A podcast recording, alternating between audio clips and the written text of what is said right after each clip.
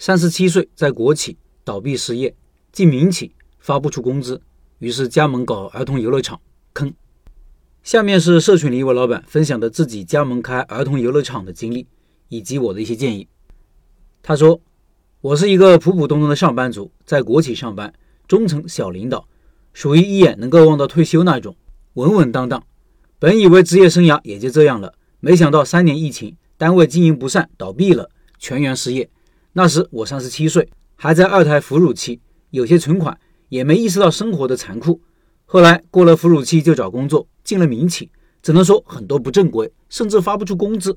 随着年龄越来越大，上有老下有小的压力，找工作越来越费劲，不得已萌生了开店的想法。我一直是一个说干就干的人，平时经常带孩子去玩，自己也舍得给娃花钱，于是就选择了儿童行业。也担心自己不懂，就选择了加盟，这是犯的第一个错误。为什么？后续会说。今年五月份，我的店开业了，直到现在一直开着。我与商场签了两年合同。想着不管赔赚，还是干满两年吧。目前的经营状态就是，除了九月份外，基本在保本的边缘，回本就别提了。九月份淡季亏损五千左右。现在复盘一下我的开店经历：第一，盲目选择儿童行业。开店前我是按照自己的喜好，不是大众的喜好，我并没有分析和踩点其他的儿童乐园。第二，选择加盟。儿童行业其实门槛不高，自己完全可以通过学习自己搞定。我的加盟店总部只是负责协助我把店开起来。一开始说的运营、宣传活动、抖音吸粉之类的，总部负责都是空话。后面真的是什么都不管。我问负责人十一搞什么活动，直接回复是没有活动。问线上引流之类的，回复直营店就靠商场自然人流，不做线上，甚至在系统中查不到目前有的产品进货，我都不知道进什么。现在我都是自己找货源，自己做线上，自己搞活动。和不加盟完全是一个样子的。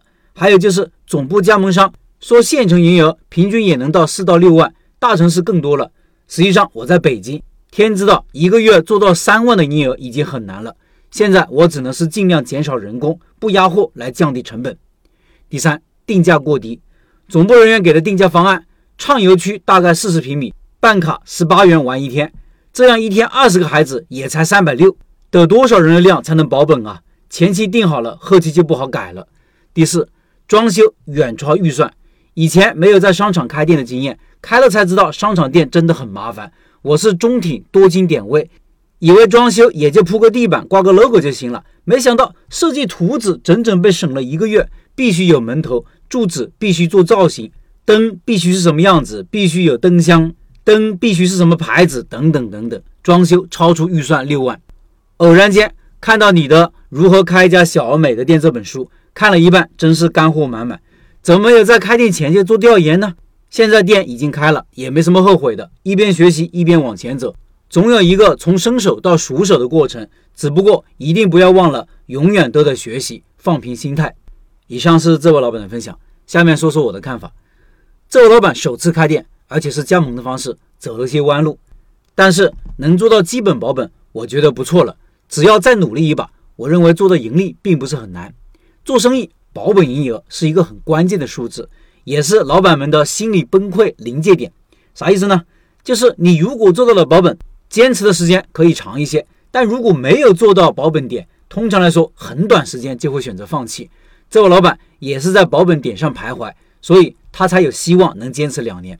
所以开店做生意啊，第一目标是保本点。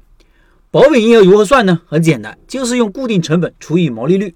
首先要算出你这个店的固定成本。所谓固定成本，就是无论是否开门做生意，无论生意好坏，都要支出的钱，比如房租。毛利是除去变动成本的利润，比如餐饮除去食材和包装成本就是毛利。通常来说，百分之五十到百分之七十左右。不知道儿童游乐场的毛利是如何算的？到了保本点，只要稍微再努力一下，再改善一点，就可以盈利。像这位老板的情况。我有两个建议，第一是通过加大宣传，提高进店率，提高营业额；加大商场顾客的拦截，找几个兼职，穿戴好卡通服，看到家长带小孩子就迎上去，设计好针对小朋友和家长的话术，吸引到店；加大第三方平台的宣传，包括包括美团点评上的宣传引流；加大抖音视频和小红书的宣传，让附近的居民都知道这里有个小孩子玩的地方。以上宣传都要设计好相应的活动。一个是引流到店的活动，一个是顾客到店以后的充值类的活动，一个是引流，一个是留客。老板一定要学会拍摄视频，多拍点顾客小孩子在儿童游乐场的游玩视频，有趣的、动感的，瞬间留住美好的那种。搞个运动相机，拍摄些角度很有看点的视频，配上动感音乐，很有吸引力的。第二，通过加价提高毛利水平。如果定价过低，就要果断的合理加价。为啥呢？因为你要做活动，就要留利润空间。如果定价过低，就没法做活动了。加价以后，也许会失去一部分价格敏感的顾客，但老板此时的任务是通过宣传和活动增加更多的新顾客。当然，这是比较激进的做法。